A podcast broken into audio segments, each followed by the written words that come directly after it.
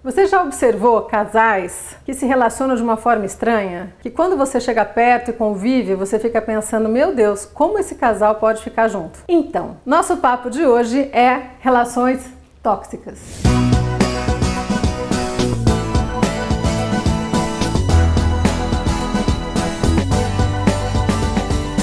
Relações tóxicas são todas as relações aonde o pior de uma pessoa se envolve com o pior da outra pessoa. Todo mundo tem o seu lado ruinzinho, né? Que ninguém é santo. E a gente tem aquele lado que são as nossas dificuldades, que são as nossas inseguranças, os nossos medos, o que a gente chama de sombra. O nosso lado mais sombrio, aqueles que nem a gente gosta muito de entrar em contato, que é ruim pensar, né? Que a gente tem coisas que a gente não resolve, que a gente não quer olhar muito para elas. Pois é, sabe essas coisas que eu tenho que você tem, que todo mundo tem. A relação tóxica é quando essas coisas, elas se juntam. Maria e João pegam seu ladinho sombra e se encontram. E quem está se relacionando são as duas sombras, ou seja, o medo de um com a insegurança do outro, a necessidade de domínio de um com a necessidade de ser dominado do outro. Então, aquilo que todo mundo precisaria olhar, aquele quarto escuro que a gente precisaria abrir para olhar, para se tratar, para se melhorar, para se fortalecer, e pouca gente faz isso, a gente sabe, é se relaciona com o quarto escuro do outro. Então aí você pode imaginar o que, que dá quando, quando duas pessoas com muitas questões para serem resolvidas se encontram e essa química,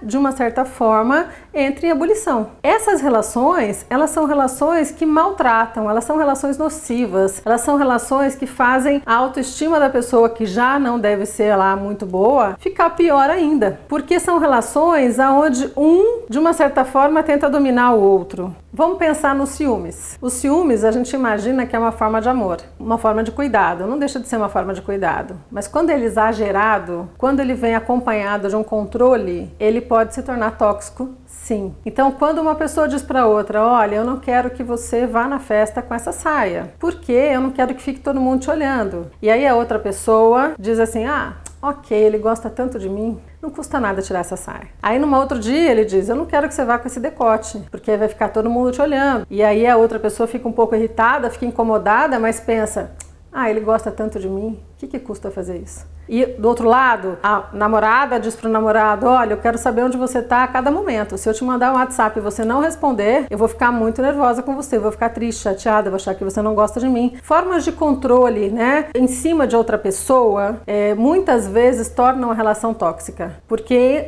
o que, que entra nesse momento quando eu digo para uma pessoa: Se você não responder meu WhatsApp imediatamente, eu vou ficar magoada com você? Entra a minha insegurança, o meu medo, o meu medo de perder aquela pessoa. Por quê? Porque eu tenho dentro de mim uma sensação de desamparo, uma sensação de que eu vou ficar sozinha, uma sensação de que ninguém vai me querer, de que eu não sou importante. São problemas que são meus e não da pessoa e nem da relação que eu tenho com ela, percebe? E a relação tóxica é isso, eu pego todos os meus problemas e coloco em cena. E a outra pessoa pega todos os problemas e coloca em cena. E por que, que esse casal fica junto? Porque os problemas se complementam. Eles se complementam. Então, uma pessoa carente, por exemplo, pode muito bem se relacionar com uma pessoa tirana, uma pessoa dominadora. E achar que esse domínio é carinho, é cuidado e é amor.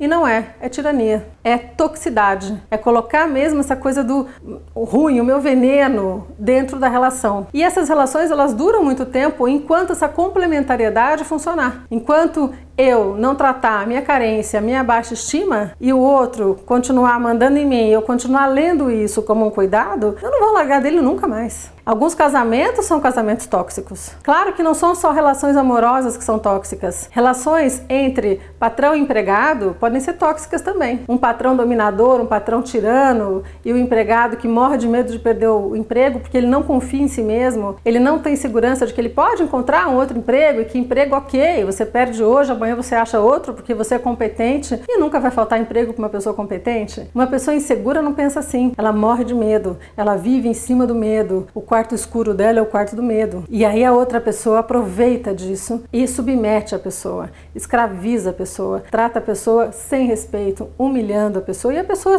permanece naquela relação. Ela inclusive permanece fiel, porque ela acha que enquanto ela estiver se submetendo, aquele patrão nunca vai demiti-la, porque ela está fazendo o que ele quer e ela está correspondendo correspondendo à expectativa dele. Então, qualquer tipo de relação entre duas pessoas, aonde o meu pior se envolve de uma forma química e alquímica com o pior do outro, são relações que a gente chama de relações tóxicas. Obviamente que as relações saudáveis, elas são muito melhores. É quando o meu melhor se relaciona com o seu melhor. E aí é bárbaro, né? Porque eu quero o melhor para você, porque se eu desenvolvo em mim o meu melhor e eu gosto de você, eu desejo que você também desenvolva em você o seu melhor. Mesmo que o seu melhor às vezes seja alguma coisa que vai contra o interesse meu. Por exemplo, você, parceiro, recebe uma proposta de estudar fora, ou de fazer um congresso, ou enfim, alguma coisa que naquele momento não me satisfaz, porque eu vou ficar na sua ausência. Porém, se eu quero o seu melhor, porque eu também quero o meu melhor, eu vou dizer: vá, tá tudo certo entre nós. Quando você voltar, tô aqui, nada vai mudar. Eu dou segurança para outra pessoa, porque eu tenho segurança. Eu dou amor para outra pessoa, porque eu tenho amor próprio. Ou seja, as pessoas que se envolvem em relações tóxicas precisam cuidar de si mesmas. É muito interessante quando uma relação acaba, tóxica, por exemplo, um casamento, um namoro, e aí depois que termina, todo mundo diz para a pessoa: "Nossa, graças a Deus, que bom, porque como é que você aguentou aquela pessoa tanto tempo?". Só não esquece, esqueçam de pensar que essa pessoa que aguentou outra pessoa tanto tempo também tem o seu quartinho escuro, também tem as suas